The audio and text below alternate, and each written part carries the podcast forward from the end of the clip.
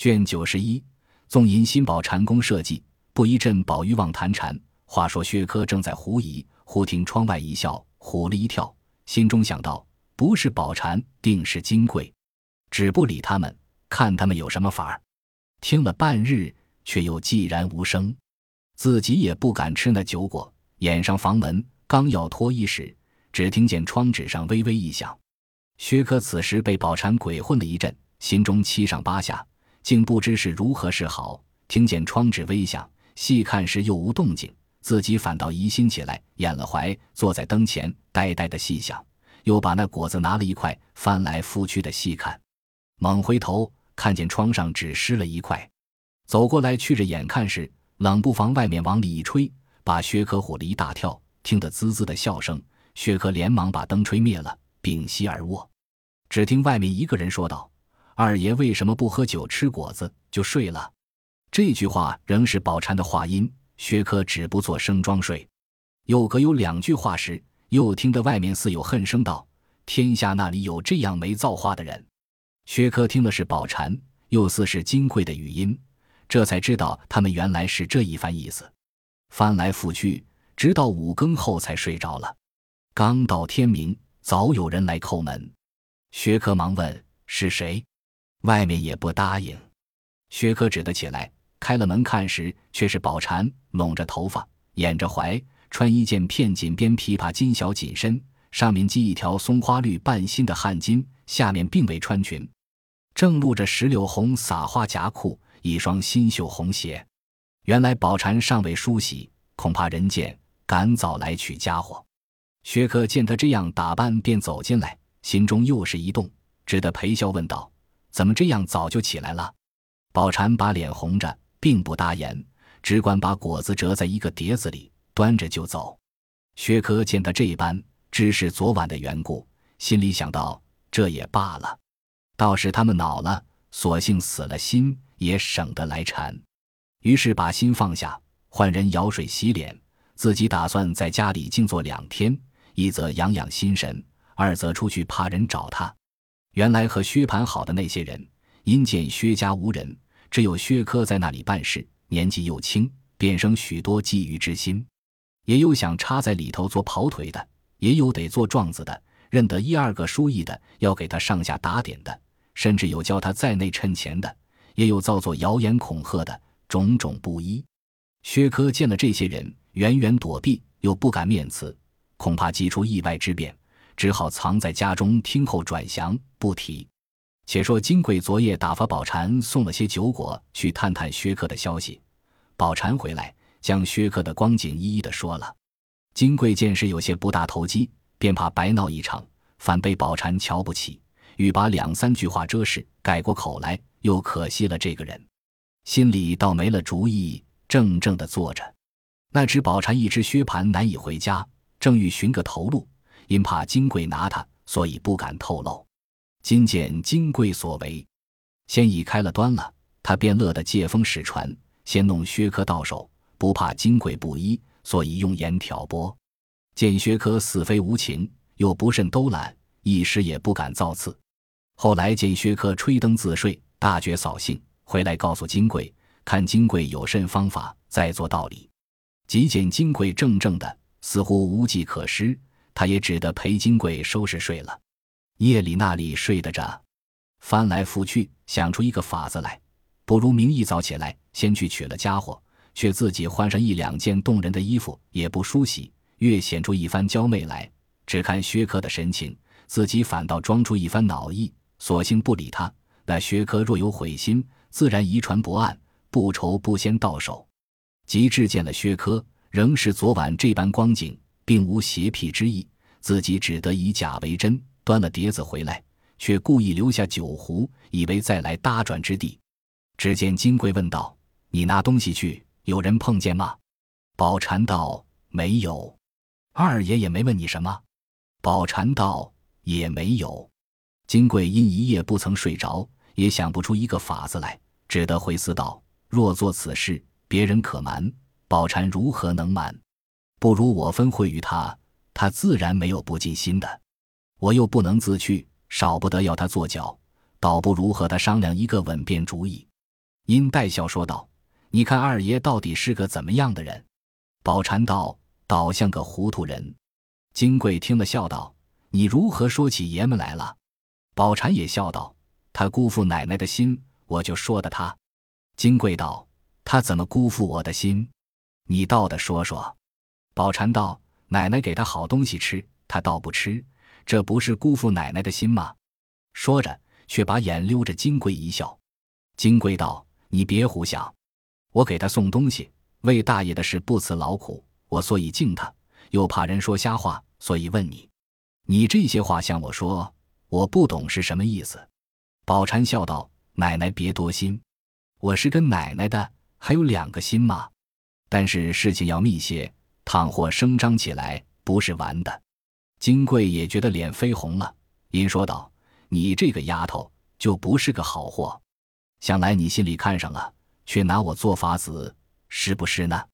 宝蟾道：“只是奶奶那么想罢了，我倒是替奶奶难受。奶奶要真瞧二爷好，我倒有个主意。奶奶想，那个耗子不偷油呢，他也不过怕事情不密，大家闹出乱子来不好看。依我想，奶奶且别性急，时常在他身上不周不备的去处张罗张罗。”他是个小叔子，又没娶媳妇儿，奶奶就多进点心儿，和他贴个好，别人也说不出什么来。过几天他感奶奶的情，他自然要邂逅奶奶。那时奶奶再备点东西儿在咱们屋里，我帮着奶奶灌醉了他，怕跑了他。他要不应，咱们索性闹起来，就说他调戏奶奶。他害怕，他自然得顺着咱们的手。他再不应，他也不是人，咱们也不至白丢了脸面。奶奶想怎么样？金贵听了这话，两拳早已红晕了，笑骂道：“小蹄子，你倒偷过多少汉子的似的，怪不得大爷在家时离不开你。”宝蟾把嘴一撇，笑说道：“罢休，人家倒替奶奶拉纤，奶奶倒往我们说这个话里。”从此，金贵一心笼络薛科，倒无心混闹了，家中也少觉安静。当日，宝蟾自去取了酒壶，仍是稳稳重重，一脸的正气。薛科偷眼看了，反倒后悔，疑心或者是自己错想了他们，也未可知。果然如此，倒辜负了他这一番美意，保不住日后倒要和自己也闹起来，岂非自惹的呢？过了两天，甚觉安静。薛科遇见宝蟾，宝蟾便低头走了，连眼皮也不抬。遇见金贵。金贵却一盆火的赶着，薛科见这般光景，反倒过意不去。这且不表，且说宝钗母女觉得金贵几天安静，待人互亲热起来，一家子都为罕事。薛姨妈十分欢喜，想到必是薛蟠娶着媳妇时冲犯了什么，才败坏了这几年。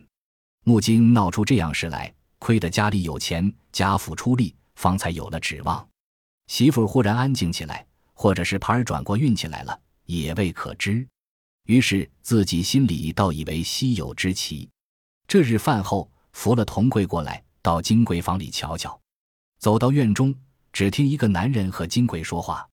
童贵之机，便说道：“大奶奶、老太太过来了。”说着，已到门口，只见一个人影在房门后一躲。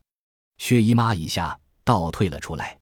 金贵道：“太太，请里头坐。”没有外人，他就是我的过继兄弟，本住在屯里，不惯见人，因没有见过太太，今儿才来，还没去请太太的安。薛姨妈道：“既是舅爷，不妨见见。”金贵叫兄弟出来见了薛姨妈，做了一个揖，问了好。薛姨妈也问了好，坐下叙起话来。薛姨妈道：“舅爷上京几时了？”那下三道：“前月我妈没有人管家。”把我过继来的，前日才进京，今日来瞧姐姐。薛姨妈看那人不尴尬，于是略坐坐，便起身道：“舅爷坐着吧。”回头向金贵道：“舅爷头上莫下的来，留在咱们这里吃了饭再去吧。”金贵答应着，薛姨妈自去了。金贵见婆婆去了，便向下三道：“你坐着，今日可是过了明路的了，省得我们二爷查考你。”我今日还叫你买些东西，只别叫众人看见。夏三道，这个交给我就完了。你要什么，只要有钱，我就买得来。金贵道：“且别说嘴，你买上了当，我可不收。”说着，二人又笑了一回。然后金贵陪夏三吃了晚饭，又告诉他买的东西，又嘱咐一回，夏三自去。从此下三往来不绝，虽有个年老的门上人知是舅爷，也不常回。从此生出无限风波。这是后话不表。一日，薛蟠有心寄回，薛姨妈打开叫宝钗看时，上写：“男在县里也不受苦，母亲放心。”但昨日县里书办说。府里已经准降，想是我们的情到了。岂知府里降上去，道里反驳下来。亏得县里主文相公好，即刻做了回文顶上去了。那道理却把知县申斥。现在道理要亲提，若一上去又要吃苦。必是道理没有托到。母亲见字，快快托人求道爷去，还叫兄弟快来，不然就要解道。银子短不得，火速，火速。薛姨妈听了，又哭了一场，自不必说。薛克一面劝慰，一面说道：“事不宜迟。”薛姨妈没法，只得叫薛科到先照料，命人即便收拾行李，兑了银子。家人李祥本在那里照应的，薛科又同了一个当中伙计，连夜启程。那时手忙脚乱，虽有下人办理，宝钗又恐他们思想不到，前来帮着，直闹至四更才歇。到底富家女子娇养惯的，心上又急又苦劳了一会，晚上就发烧。到了明日，汤水都吃不下，因而去回了薛姨妈。薛姨妈急来看时，只见宝钗满面通红，身如凡灼，话都不说。薛姨妈慌了手脚，便哭得死去活来。宝琴扶着劝薛姨妈，秋玲也泪如泉涌，只管叫着。宝钗不能说话。手也不能摇动，眼干鼻塞，叫人请医调治，渐渐苏醒回来。薛姨妈等大家略略放心，早惊动荣宁两府的人。先是凤姐打发人送十箱返魂丹来，随后王夫人又送至报丹来，贾母、邢王二夫人以及尤氏等都打发丫头来问候，却都不叫宝玉知道。一连治了七八天，终不见效，还是他自己想起冷香丸，吃了三丸。才得病好，后来宝玉也知道了，因病好了，没有瞧去。那时薛科又有信回来，薛姨妈看了，怕宝钗担忧，也不叫她知道，自己来求王夫人，并述了一回子宝钗的病。薛姨妈去后，王夫人又求贾政，贾政道：“此事上头可托，底下难托，必须打点才好。”王夫人又提起宝钗的事来，因说道：“这孩子也苦了。”既是我家的人了，也该早些娶了过来才是，别叫他糟蹋坏了身子。贾政道：“我也是这么想，但是他家乱忙，况且如今到了冬底，已经年近岁逼，不无各自要料理些家务。今冬且放了定，明春再过礼。过了老太太的生日，就定日子娶。你把这番话先告诉薛姨太太。”王夫人答应了。到了明日。王夫人将贾政的话向薛姨妈述了，薛姨妈想着也是。到了饭后，王夫人陪着来到贾母房中，大家让了座。贾母道：“姨太太才过来。”薛姨妈道：“还是昨儿过来的，因为晚了，没得过来给老太太请安。”王夫人便把贾政昨夜所说的话向贾母述了一遍。贾母甚喜。说着，宝玉进来了，贾母便问道：“吃了饭了没有？”宝玉道：“才打学房里回来，吃了，要往学房里去，先见见老太太。又听见说姨妈来了，过来给姨妈请请安。因问宝姐姐可大好了？薛姨妈笑道：好了。原来方才大家正说着，见宝玉进来，都刹住了。宝玉坐了坐，见薛姨妈情形不似从前亲热，虽是此刻没有心情，也不犯大家都不言语。满腹猜疑，自往学中去了。晚间回来，都见过了，便往潇湘馆来。先连进去，紫娟接着，见里间屋内无人。宝玉道：“姑娘哪里去了？”紫娟道：“上屋里去了。”知道薛姨妈过来，姑娘请安去了。二爷没有到上屋里去吗？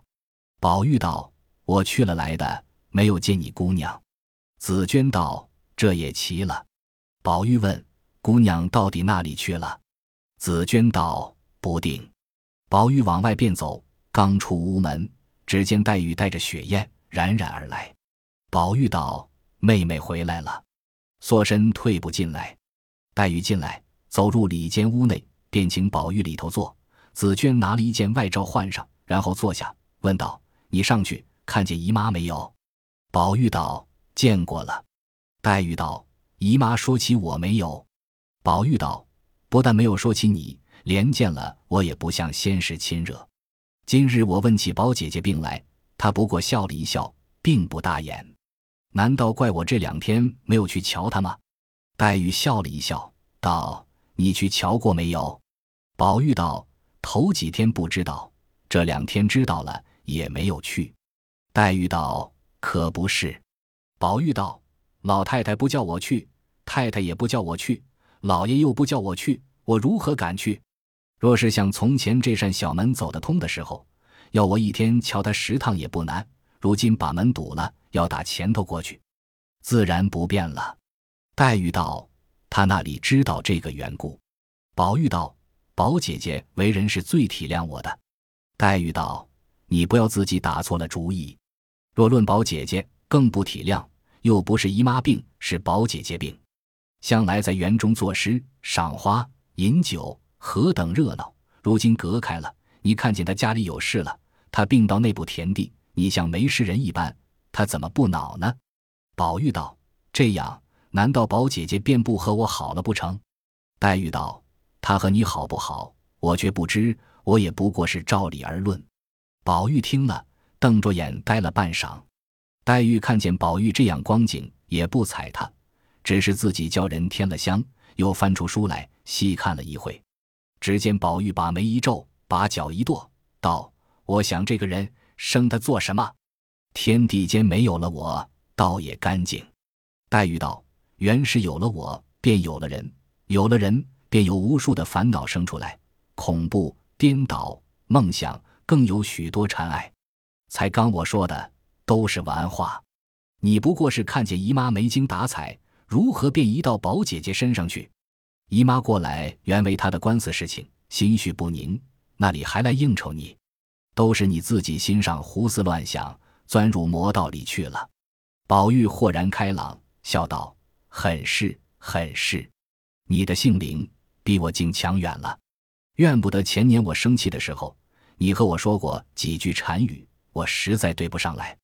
我虽丈六金身，还及你一经所化。黛玉乘此机会说道：“我便问你一句话，你如何回答？”宝玉盘着腿，合着手，闭着眼，虚着嘴道：“进来。”黛玉道：“宝姐姐和你好。”你怎么样？宝姐姐不和你好，你怎么样？宝姐姐前儿和你好，如今不和你好，你怎么样？今儿和你好，后来不和你好，你怎么样？你和他好，他偏不和你好，你怎么样？你不和他好，他偏要和你好，你怎么样？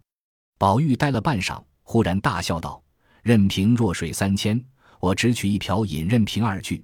弱水，传说中水名，所说不一。”后《汉书·西域传》：大秦国西有弱水流沙，晋西王母所居处，即与日所入也。